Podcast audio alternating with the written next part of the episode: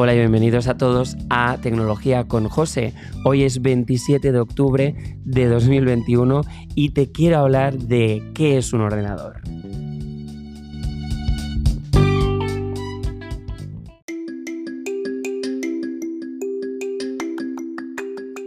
Pues bien, antes de responder esa pregunta de qué es un ordenador, te quiero poner en contexto de lo que ha pasado en mi vida. ¿no?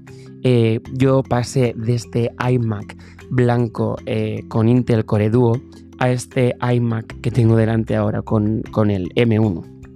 Cuando yo compré ese, ese, iMac blanco, me preguntaba por qué eh, Apple había cambiado su paradigma de procesadores. Venía de crear sus propios procesadores G3, G4 y G5 a eh, pasar a Intel una empresa externa que también usaba mm, pues esos portátiles o esos ordenadores Windows y pues que eh, se asemejaba más, ¿no? Y para mí era algo un poco extraño. No sabía por qué, si era por potencia, si era porque ellos no podían continuar con sus propios procesadores, pero la idea de juntar pues los programas con eh, las, el hardware, pues para mí era muy importante, ¿no? Porque era esa esencia de, Apple, de, la empresa que tanto me gustó. Pues bien, eh, era muy muy gracioso tener ese Intel Core 2 Duo y que ahora tenga otra vez sus propios procesadores, ¿no? Y pues lo que te quiero contar es cómo ha pasado toda esta transición en el próximo espacio.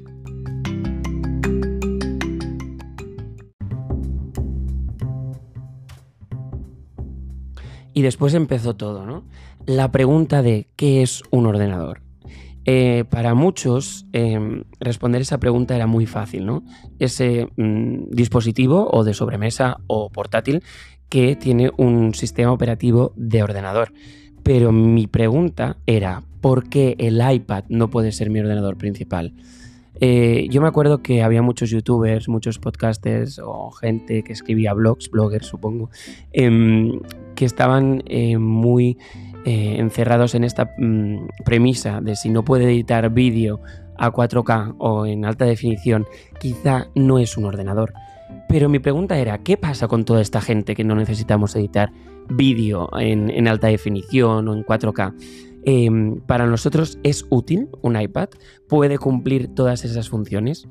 Em, mi primera mm, eh, respuesta fue el iPad Pro de 2017, eh, que ahora sería muy parecido al iPad de entrada que tenemos de educación.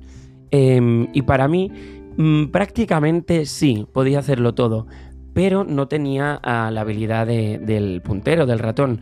Sí que me acuerdo que el Apple Pencil de primera generación podía ser más preciso, podía usarlo más como un puntero, pero no acababa de verlo bien, ¿no? Veía algunas aplicaciones como muy de móvil y poco de, de iPad todavía. Eso ha cambiado bastante. Yo tengo el iPad Pro de 2018 y la verdad es que estoy súper contento y más eh, que para mí fue increíble cuando sacaron la funda teclado con trackpad para hacerlo compatible también con el 2018. ¿no? Eh, podía interactuar como un ordenador, pero también podía interactuar con la pantalla táctil. Tenía lo mejor de los dos mundos. Y para mí ese ha sido mi ordenador hasta ahora. Hasta ahora que me he mudado, tengo un espacio para poner algo de sobremesa y creo que con el iPad Pro tengo cubiertos la necesidad de portátil y con el M1, el iMac, pues tengo la, mi estudio ¿no? aquí en mi escritorio y mi espacio. Y para mí es muy importante eso, las dos cosas, la movilidad por una parte y también eh, pues sentarme y ponerme como a trabajar más en serio ¿no? con estos modos de concentración. Eh, después de todo este lío, eh, que, que he hablado de varias cosas, eh, quiero volver a estos procesadores.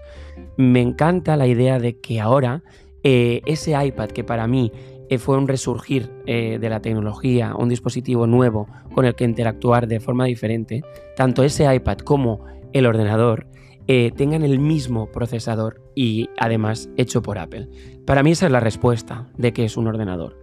Em, ambas cosas. Todo lo que tú puedas usar para eh, tu ocio, para trabajar y que puedas hacerlo todo en ese dispositivo.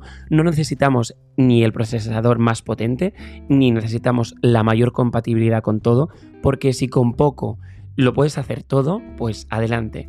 Eh, y como te digo, para mí cuando Tim Cook puso ese M1 en la presentación eh, en este iPad Pro de 2020, o sí, 2020 creo que ha sido, em, pues para mí fue la clave, ¿no? De, sí, esto es un ordenador y lo otro también. Pues nada más, hasta aquí el, episodio de hoy, miércoles día 27 de octubre, respondiendo a qué es un ordenador, qué ha sido un ordenador y qué puede llegar a ser un ordenador. Nos vemos mañana, chao chao.